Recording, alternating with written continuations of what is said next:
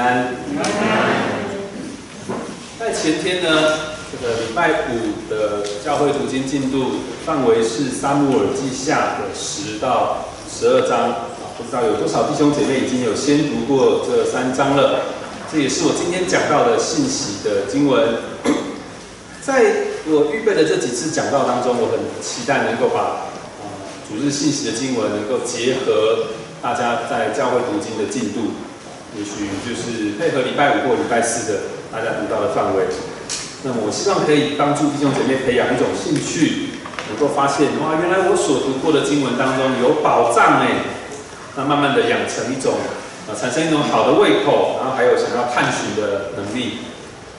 当然，这个决定也蛮呃帮助我去挑战自己的，怎么样从一段看起来平凡的经文当中去理解神要对我们说的话是什么。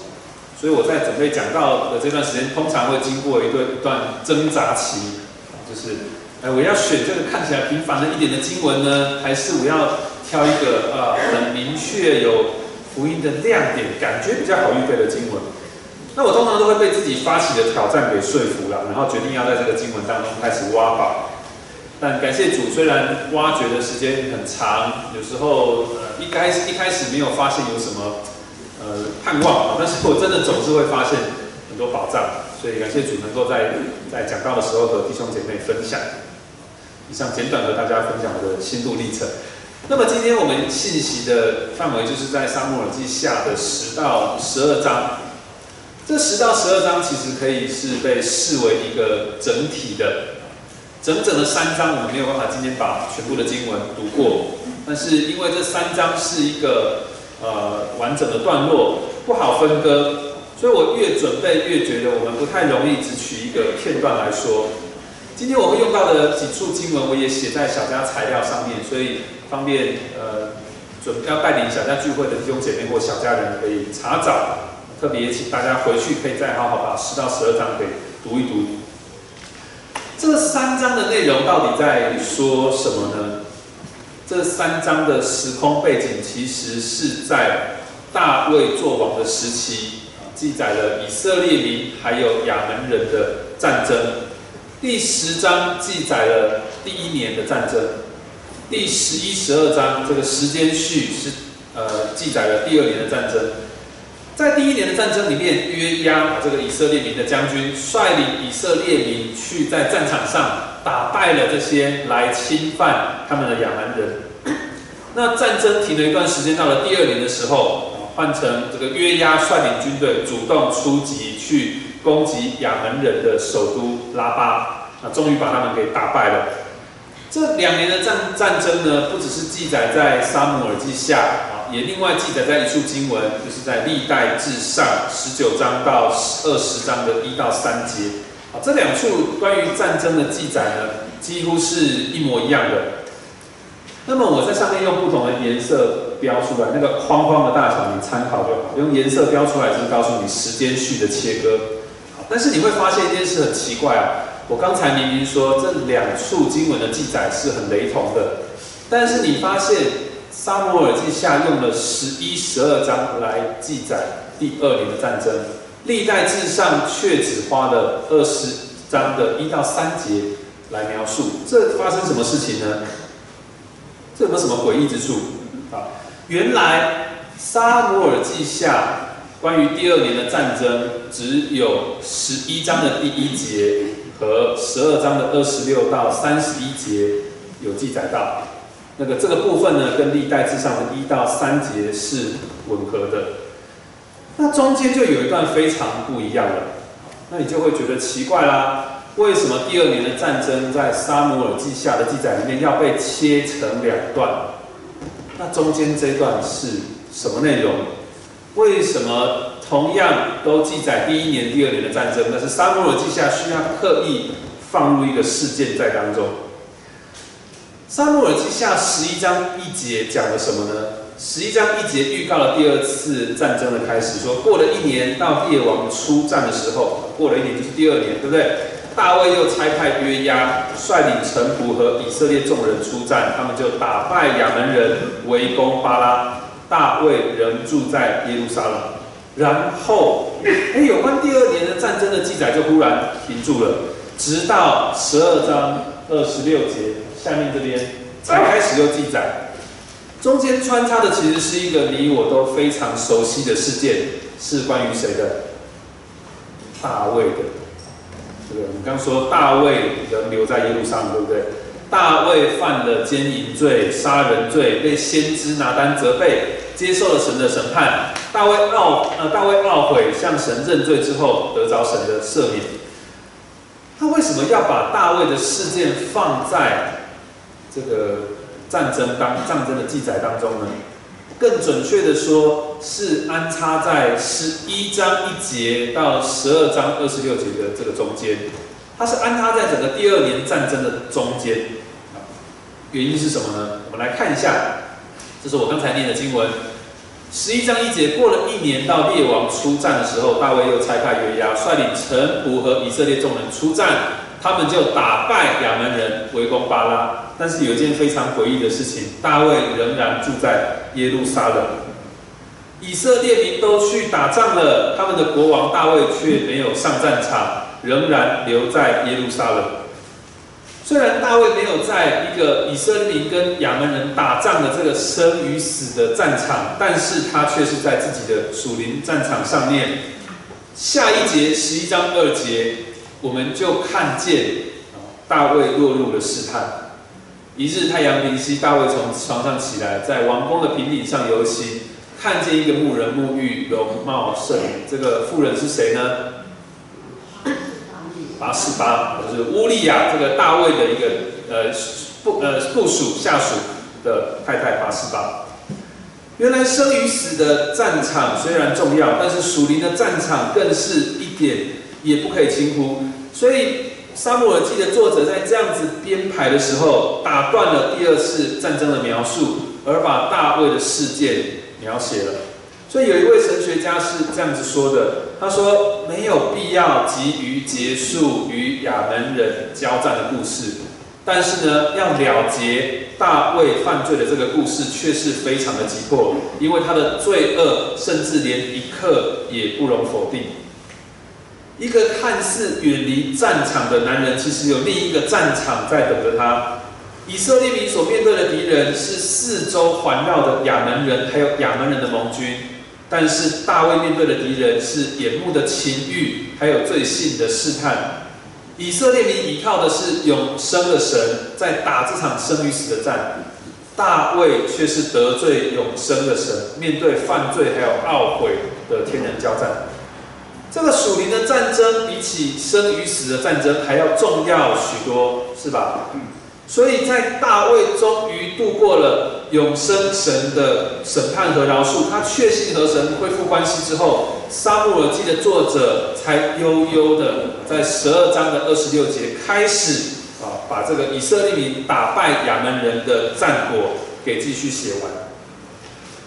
虽然我们今天的经文是包含了大卫的事件，但是我们不会多琢磨在关于大卫的的经文啊。很实际的考量是因为今天的时间真的不够多。那我也预估大家对大卫的事件是比较理解多一些的。好，那如果你对大卫的事件不够理解，你回去再看一下这三章。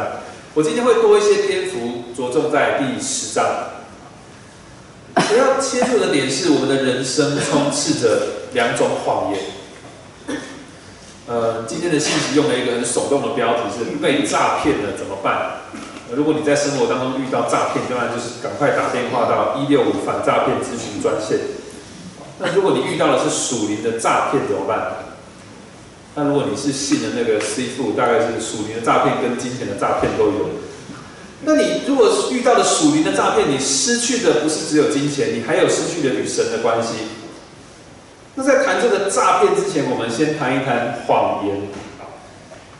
呃，如果要只呃用一个呃方式来去表达在十到十二章所披露的人性的这种罪性的话，我会选择用谎言来命名啊这个问题。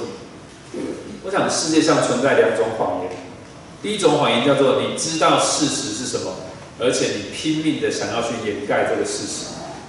大卫就犯这个罪，对不对？他明明知道奸淫是得罪人，也得罪神，但是他还是自欺啊，他自己欺骗自己，他也一直欺骗这个乌利亚啊，就是跟他犯奸淫的这个女人的先生。他明明得罪这个乌利亚，但是他没有去承认，他反而要用更多的手段来掩盖。为什么要掩盖？啊，因为跟他犯奸淫的这个拔示巴怀孕了，孩子一天一天长大，这个乌利亚即将要发现他的太太的事情了。哇，这个大卫眼看没有办法再掩盖了，所以只好怎么样？痛下杀手，好，就是让这个乌利亚上战场，死在敌人的手上。虽然大卫在神的面前是没办法隐藏什么的，但是他仍然要自欺，要掩盖他所犯的错，仿佛一切都没有发生过一样。大卫的状况就是第一种谎言所描述的。那么还有第二种谎言，我把它叫做是你不知道什么是事实，因为你不知道什么是事实，所以你就以为别人所说的或是你自己所认为的这个就是事实。这也是一种谎言。这两种的区别不是在区分说，啊，你是主动骗人的，还是你是那个被动被骗的啊？不是哦。这关键是在于你是不是真的知道事实是什么？你这是不是真的知道真理真相是什么？那相较来看，你可能觉得第二种这个状况好像比较轻微，对不对？我就不知道嘛，我不知道，我当然信我能信的嘛。但是你知道吗？这个第二种谎言的杀伤力不亚于第一种哦。事实上呢，这个第二种谎言就是造成以色列民和亚门人打仗的原因。好，讲了这么多，我们终于要来读圣经了。我们来看《撒母耳记下》十章的一到十节。一起念，好不好？请。此后，亚门人的王死了，他儿子哈嫩接续他做王。大卫说：“我要照哈嫩的父亲拿辖后代我的恩典，后代哈嫩。”于是大卫差派臣仆为他丧父，安慰他。大卫的臣仆到了亚门人的境内，但亚门人的首领对他们的主哈嫩说：“大卫差人来安慰你，你想他是尊敬你父亲吗？”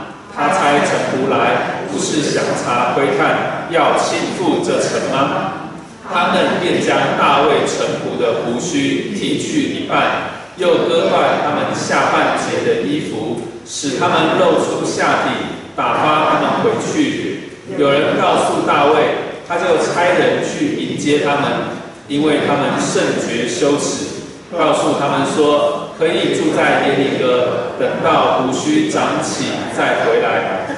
亚门人知道大卫憎恶他们，就打发人去招募伯利河的亚兰人和索巴的亚兰人，步兵两万和马加王的人一千，活伯人一万两千。大卫听见了，就差派约押统带勇猛的全军出去。亚门人出来，在城门前摆阵；索巴和利河的亚兰人、陀波人、令马家人，另在郊野摆阵。约押看见敌人在他前后摆阵，就从以色列军中挑选精兵，使他们对着亚兰人摆阵；其余的兵交与他兄弟亚比筛，对着亚门人摆阵。好，我们读到这。这些亚门人本来是会被大卫善待的，因为这个死去的王，这个亚门王拿辖，啊，他和大卫似乎有一种很特别的交情。在撒母耳记下九章，我们今天读的九章的呃十章的前一章，大卫就用了同样的话，呃，要恩待这个约拿丹的儿子比菲波设，他说我要善待他。在我们刚才读的十章二节，大卫也说我要后代啊，这个拿辖的儿子哈嫩。为什么把这个字用红色的颜色标起来呢？因为在原文里面，他讲的都是 hased 这个字，是恩慈的。这不只表达他是要恩待对方，而在当时的用语，这是属于一种盟约关系的实践。因为我和你有一种盟约，所以我要用这样的方式来对待你。那你可能会想说，为什么大卫跟这个邻国的王会有这种盟约呢？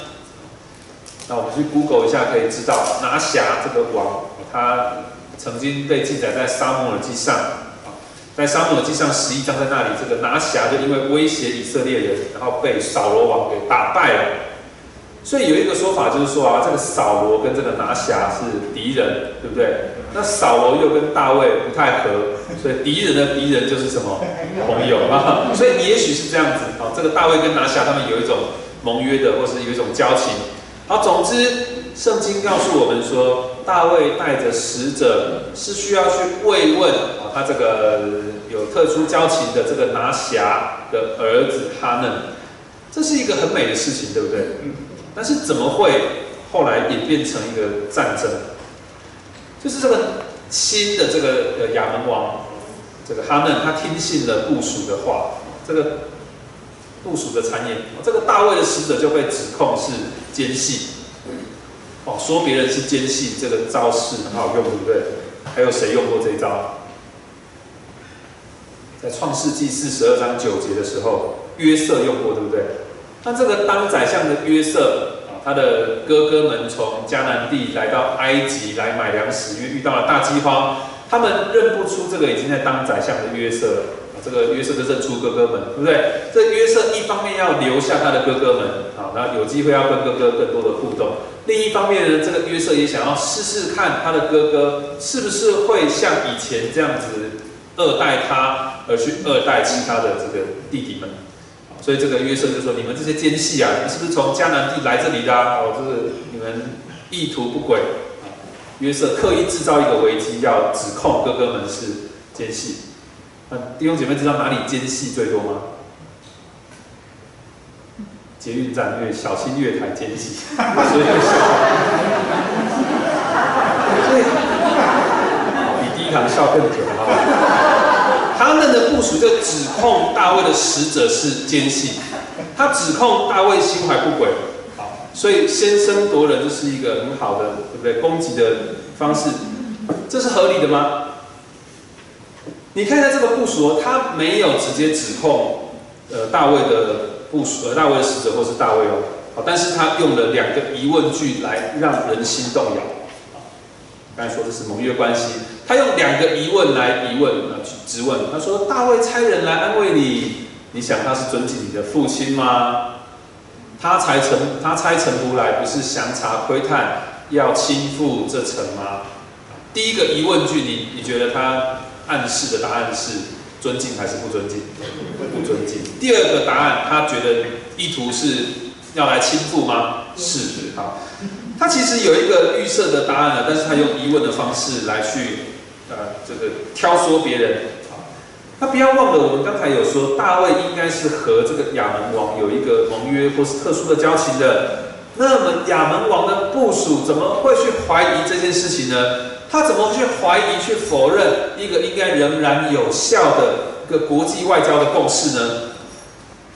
好，但是无论亚门王的部署，好，和这个亚门王哈嫩他们知不知道事实是什么？这是一个谎言，对不对？那个部署他意图要诱使国家的人不信任大卫，造成很大的伤害了。我们来从刚才读的经文来看看这个事件是怎么样越来越严重。你知道，当你攻击去羞辱一个人，这个人就需要时间去恢复他内外在的创伤，对不对？这些人的胡须被剃一半了，他们露出这个下体，哇，这么羞愧，以至于他们必须要在一个地方养伤啊。等他们的这个胡须恢复了，这个胡须就是当代人的尊严，被羞辱成这样，他们必须要恢要时间恢复的。那么亚门人的作为呢，也引发了对方的憎恶还有攻击。你看亚门人做了这样的事情，他们知道大卫憎恶他们。当你得罪人的时候，你知道别人对你心存是什么样的情绪。啊，那对方当然也预备要攻击他了。这个事态越来越严重的时候怎么办？亚门人就怎么样求助援军。所以你刚才在里面读的时候，你会读到亚门人，读到亚兰人。你想说我刚才是不是读错了？没有，亚兰人就是他的盟军。你知道出了一些事情，或是你跟别人起争执的时候，你会想要找人来支持你的立场，你会想要拉拢一些人加入你的团队去攻击对方，你会想要找到同温层，对不对？那别人会不会找？也会的。所以对方也在做一样的事情，大卫也在准备军队了。然后呢？交代他。那你在大卫的世界里面也会看到类似的事情哦。你看到大卫他呃伤害了拔示巴，他也伤害了拔示巴和她丈夫的关系。那当大卫大卫圆谎的计划一再的失败的情况，他只好怎么样？他只好假借理由，让这个士兵也成为他的同伙，对不对？送乌利亚上战场。这是我们说的第二种谎言。虽然你不知道事实是什么啊，你可能觉得这个亚门人的这个部署，他可能是一个参谋吧。他他他也不需要负什么责任嘛，他又不是故意说谎，他表达他的疑虑不行吗？但是你从这里的记载来看，这确实是一个谎言，对不对？和你的意图没有关系，它是谎言就是谎言。这个不真实的言论确实造成很严重的伤害，是两国的战争。你继续读下去，你会看到多少的生命死亡？你看到亚门人最后成为亡国奴。你看谎言对人的伤害多大？无论你有没有意图，谎言就是伤害人。那么弟兄姐妹，是谁对我们说谎话？谁在诈骗我们的人生？你的身边有没有这个亚门王的部署啊？谁在对你说谎？谁在诈骗你的人生？我是放了一个排行榜，就是有三个敌人，我们可以说他们是邪恶的三合一，或者我们干脆说他们是一个诈骗集团吧。谁是诈骗我们人生的第一名？最邪恶的当然就是撒旦，对不对？他在你的生活中布下网罗，布下陷阱，他希望你过着不进钱的生活。魔鬼撒旦在创世纪第三章对夏娃所做的，他又使夏娃去怀疑神，不信任神。他用问句的方式，对不对？他要挑动夏娃去怀疑神。撒旦去污蔑这位圣洁慈爱的神，是一个有所隐藏的、有所保留的神。撒旦在伊甸园做过的事情不是一个历史，这也是他现在一直在做的事情。第一名就是他，这个没有任何质疑吧？我们的第二号敌人是这个败坏了的世界这个被罪人所充斥的世界，被抓罪人所主导的话语权，被罪人所蒙蔽的真相，让我们的生活充满谎言，我们远离真理了。约翰一书二章十五节这样子说：不要爱世界和世界上的事。人若爱世界，爱父的心就不在它里面了。这里说的要爱世界，不是指不要去爱护环境，跟你要不要去参加现在很热门的这个早教风头一点关系都没有。这里说的爱世界，是指那些属世的、不属神的一切，这些常常对我们说谎话，诈骗我们的人生。第三号人物是谁？那如果你有读过这个周楚楚三害的民间故事，你就知道第三号人物是谁。那周楚是一个恶霸，对不对？他长得高大，到处欺负人，那个恃恃强凌弱，到处就是惹事。他有一次听到他的那个邻居说：“哎呀，我们很害怕三个害虫啊！”他就跑过去问：“是哪三害？我来解决他们。”啊，他邻居就说：“你不知道啊，第一个就是那个南山的猛虎。”第二个是那个长桥的恶蛟，就是大的蛟鱼。第三个就是你啊，你不知道吗？你就是这个第三害。弟兄姐妹，第三个敌人就是我们自己。准确的来说，就是我们的老我，就是保罗想要叫他灭绝的那个最深，也是这个肉体。你想说，我怎么会去欺骗自己呢？我怎么会去诈骗自己？我怎么会做对我不好的事情呢？弟兄姐妹，基督徒会不会欺骗自己？会不会诈骗自己？会不会控告自己？基督徒会不会为过去所犯的罪一直一直的忧伤痛悔？陷在那个低潮里面，基督徒会不会被过去所犯的罪控告？基督徒会不会怀疑神的赦免是不是这么可靠？基督徒会不会像大卫一样自欺，觉得蒙蔽了真相就不会有人知道？基督徒会不会像亚门的王一样，无法分辨什么时候是谎言？我们会不会陷入谎言所带来的灾难？会，对不对？会，会。一个戒信称义的基督徒，在他的生活中仍然会有这些谎言环绕的。啊，举个例子，在二月的全教会祷告会，我们为这个未信主的家人还有亲友祷告，对不对？在当中，其实我们就为自己。祷告，不要去相信，呃，一个谎言，呃，什么谎言呢？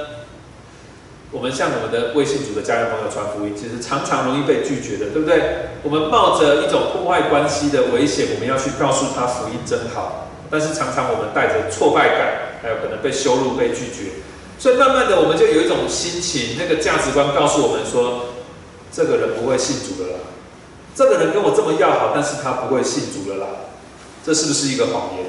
是，这绝对是一个谎言。信不信主是神知道的。神没有放弃他，但是我们在这个谎言里面，我们放弃这个人了，这是谎言，这是第二种谎言。但是，呃，我们实在不不得不被这些挫败感打败，对不对？我们时常对自己说这些谎言。那第二种谎言也可能是以一种很根深蒂固的方式出现的，呃，用这个心理智商的一个术语叫做内在誓言，也就是说，你曾经经历过的一些伤害。让你培养出一种态度，呃，防卫不是价值观，啊，这个就越来越根深蒂固，越来越强化，然后就成为你一种不可去违背的誓言。啊，举个例子来说比较简单，比如说，如果我从小就看我的父母吵架，我从小就看见一个婚姻是破碎的，是没有办法沟通的，是很失败的。我之后自己进入婚姻，我也在维系婚姻的当中，看见的确很困难，沟通也失败，对方根本不爱我。好，我我的一个信念，一个誓言就渐渐的被加强。婚姻不可能幸福的，世界上根本没有彼此相爱的夫妻。不要轻易的向别人付出爱。这些内在誓言可能会成为一种谎言。让你带着过去的伤害，带着过去的挫败来面对你未来的人生。你可以说这种内在誓言，它也是一种防卫的机制，为了要保护你自己不要再受伤。你过去受伤了，所以你自己有一个保护自己的机制。但是这可能也成为一种阻碍，因为你信靠过去的自己，你就没有办法去信靠这位掌权的神。那么这些扭曲的、不符合事实的认知，也是属于第二种的谎言。刚才我们在读《沙漠耳记下》第十章的时候，我们虽然为亚门人还有以色列民他们的这个战争捏一把冷汗，但是属灵的战争其实是更严重、也更高难度的一场战争。人犯罪了怎么办？人能不能再得救？人与神的关系怎么样恢复？其实面对被诈骗的人生，我们不是投降输一半，我们是全盘皆输。那我们来想一想啊，要突破困境，如果我们要帮助一个受骗的人，我们应该如何对他伸出援手？要帮助一个受骗的人，他需要的是安慰吗？他需要的是关心跟鼓励吗？其实最首要的一件事情是，必须有人对他说出真相，对他说出实话，对不对？当大卫欺哄自己，当他想要掩饰一切，我们看见大这时候的大卫，好像那个在伊甸园里面拿着无花果树遮遮掩掩的亚当夏娃。这时候他身边的先知拿单做了什么事情？拿单去找大卫，对不对？拿单很有智慧的说了一个故事，然后直击痛处。他对大卫说：“你就是那个罪人。”你就是那个该死的人，就是犯罪的人，你躲不掉的，不要再欺骗自己了。大卫无可躲藏了，所以这个罪人必须承认他所犯的罪，他甚至可能要承担刑罚。在大卫的事件当中，我们看见神让他和这个八四八奸淫所生的长子生病死了，神也咒诅大卫说：“刀剑必不离开你的家。”真话。真实事实，绝对是让身处在谎言当中生活的人感到痛苦万分的。但这是引人走向正路的开始。我们就来看看神救赎的话语，就是真理是怎么样临到我们的生命。当真理的话语临到，就好像真光照亮黑暗。今天我们在敬拜的诗歌《愿》这首歌也看到，如光照耀一样。那么在属灵战场上的战几乎战败的大卫，也在这个时候看见一丝希望。考考大家，知不知道诗篇哪一篇是大卫在八四八事件之后懊悔所写的诗歌？是哪一篇呢？知不知道？五十一篇，好，记得哦，五十一篇。这五十一篇也可以说是一篇导词。好，我们今天一起来读其中的呃几节，请大家看着前面我一起念就好了，好我们一起读，七上帝啊，求你按你的慈爱怜恤我，按你丰盛的慈悲涂抹我的过犯，求你将我的罪孽洗除净尽，并解除我的罪。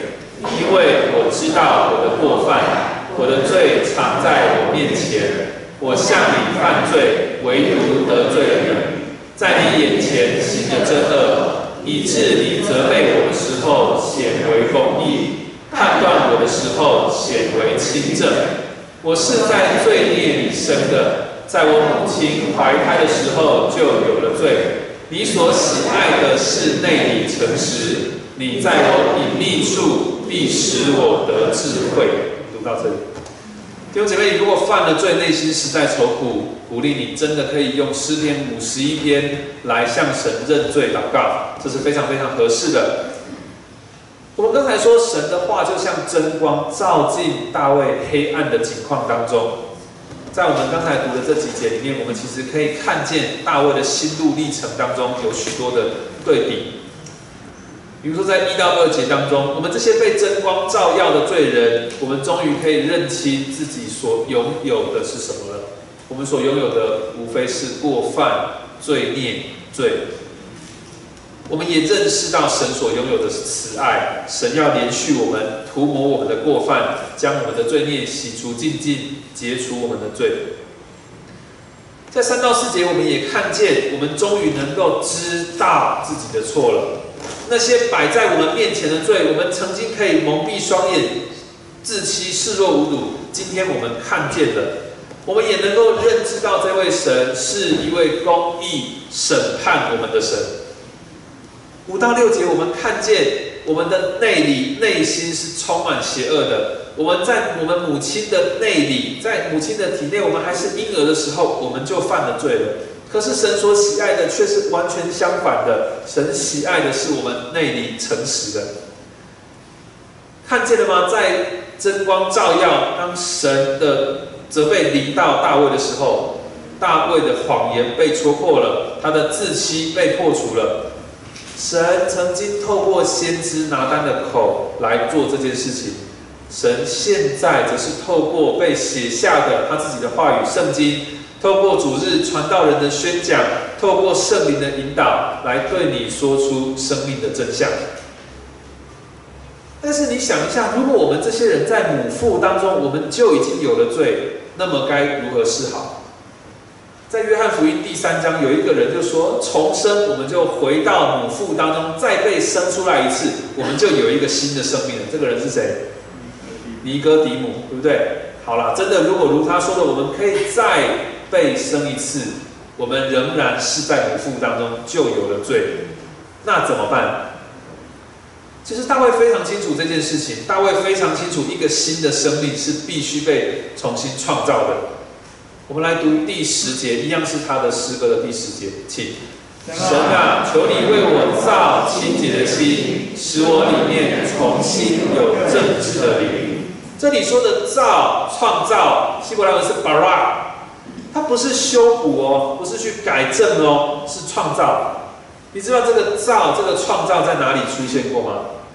啊，你翻开圣经第一页，《创世纪》一章一节说：“起初上帝创造天地，就是这个创造，你知道吗？上帝要创造一个新的你、新的生命，就如同他从无到有创造这个世界一样。”巴拉。那么神是怎么开始这个工作？神怎么创造一个新的你，使你重生？透过什么？透过什么？如同他创造世界一样，他用什么创造世界？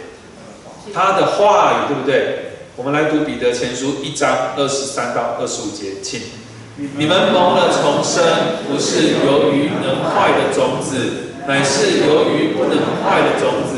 是借着上帝活泼长存的道，因为凡有血气的，尽都如草，它的美容都像草上的花，草必枯干，花必凋谢，唯有主的道是永存的。所传给你们的福音就是这道。所以，我们既是从神的道、神的话语当中看见自己的罪，被定罪、被审判、被戳破谎言，我们也是从神的话语认识到这个救恩是从他而来，我们更是直接被他的话语给更新，得到重生。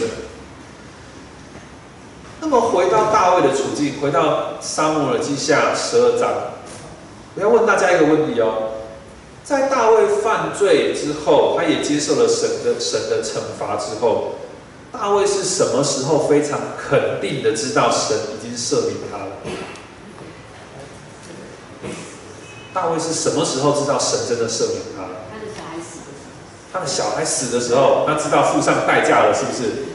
再后面一点。我们来看这段经文。好，你先看这个节哦，这是二十四到二十五，对不对？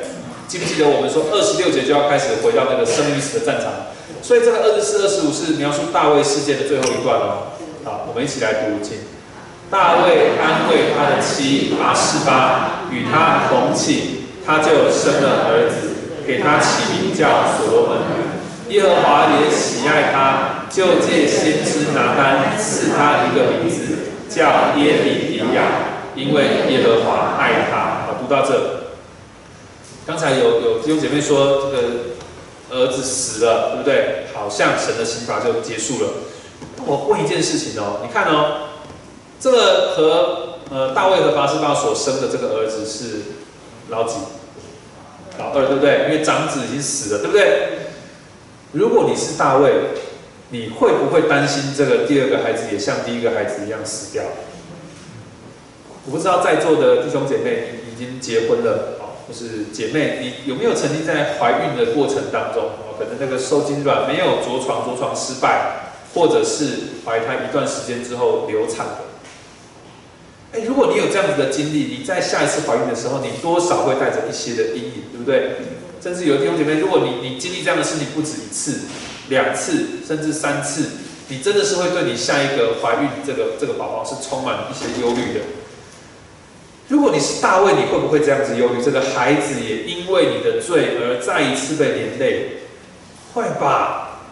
当我们受过伤，我们受过挫折，我们尝过失败的苦头，或是我们常常悔改之后，我们又去犯罪又跌倒了，我们的心真的是疲惫，我们的意志也很软弱，信心也动摇的时候。我们会怀疑神是不是真的原谅我们的？如果你是大卫，你怎么知道上帝真的接纳？一切解答就在这一段，因为这是大卫整个事件的最后，对不对？一定有答案在里面。好，那个前前几个礼拜，内地会来办密室逃脱的活动，对不对？你就知道答案就在这个房间。好，那答案就在这里面，你找找看。找不到你逃不出去的，对不对？我们从刚才的经文读到说，耶和华也喜爱他，就借先知拿单赐他一个名字叫耶底迪亚，因为耶和华爱他。这里说了两次哦，耶和华喜爱他，耶和华爱他，耶和华爱谁？所罗门，对不对？爱这个新生的所罗门这个宝宝。但是大卫怎么知道？大卫怎么知道神喜爱这个孩子？大卫借大卫借着哪里知道？从先知的口，对不对？神借着先知拿单给这个所罗门，另外也取了一个名字叫耶底迪亚。你知道这个耶底迪亚是什么意思吗？这也是从原文，所以今天要上一点点希伯来文课。亚蒂这个字，亚蒂这个字是亲爱的、挚爱的。所以如果有人叫你亚蒂啊，这是一个蛮亲密的称呼。那如果有人称呼你是亚弟弟，亚弟弟，这就多了一个人称，就是我，我所亲爱的啊，我所挚爱的啊，这个层面就更不一样了，对不对？我所亲爱的，我所挚爱的。今天神为所罗门取的名字是亚迪的亚，耶迪的亚，耶迪的亚，这个意思是神所亲爱的，神所挚爱的。神用他自己对耶和华所挚爱的，神用他自己对所罗门的爱来为所罗门命名。这个名字不是先知拿单自己取的，不是大卫为他的孩子取的，是神为这个孩子取的。神用他自己的话语创造了一个爱的新的关系来表达他和所罗门的关系，其实也在表达神创造了一个新的爱的关系在他和大卫之间。所以你想，当大卫每一次在称呼他的孩子耶迪的亚，神所爱的孩子，耶和华所爱的孩子啊的时候，他是不是不断的被神提醒，他也是那位蒙神所爱、蒙神所赦免的罪人呢？今天我也要对你说，主所爱的弟兄姐妹啊，耶和华所爱的耶迪的亚，你们都是蒙神所爱的。耶和华神的儿女，当神的赦免和平安临到大卫家之后，大卫所参与的这个属灵战争终于结束了。于是撒母耳记的作者才接着在下一节，对不对？二十六节继续记载以色列民和亚门人的这个生死的战争的结果。这两个战争哪一个重要呢？哪一场战争或许可以输，哪一场战争绝对不能输。弟兄姐妹，我们的人生不总是打胜仗的。你知道，许多名校的学生，他心里有很沉重、沉重的压力；许多富翁有着难以想象的忧虑；很多人生胜利组背后有你不明白的一个黑暗的、痛苦的、忧伤的、低潮的一面。基督徒不会在人生当中很顺遂的，甚至你发现很多基督徒反而比非基督徒过得还要更辛苦、更多困难。我们的人生可能不像以色列人跟亚门人的战争当中打了一场胜仗，但是我们可以确信，在大卫所面临的，我们也所面临的属灵的战争上，我们打胜仗，或者说耶稣基督为我们打胜仗了。我们如果从沙漠耳记下这个十到十二章来认识大卫，真是觉得这个人糟透了，对不对？哎，这样的人也可以得到神的赦免啊！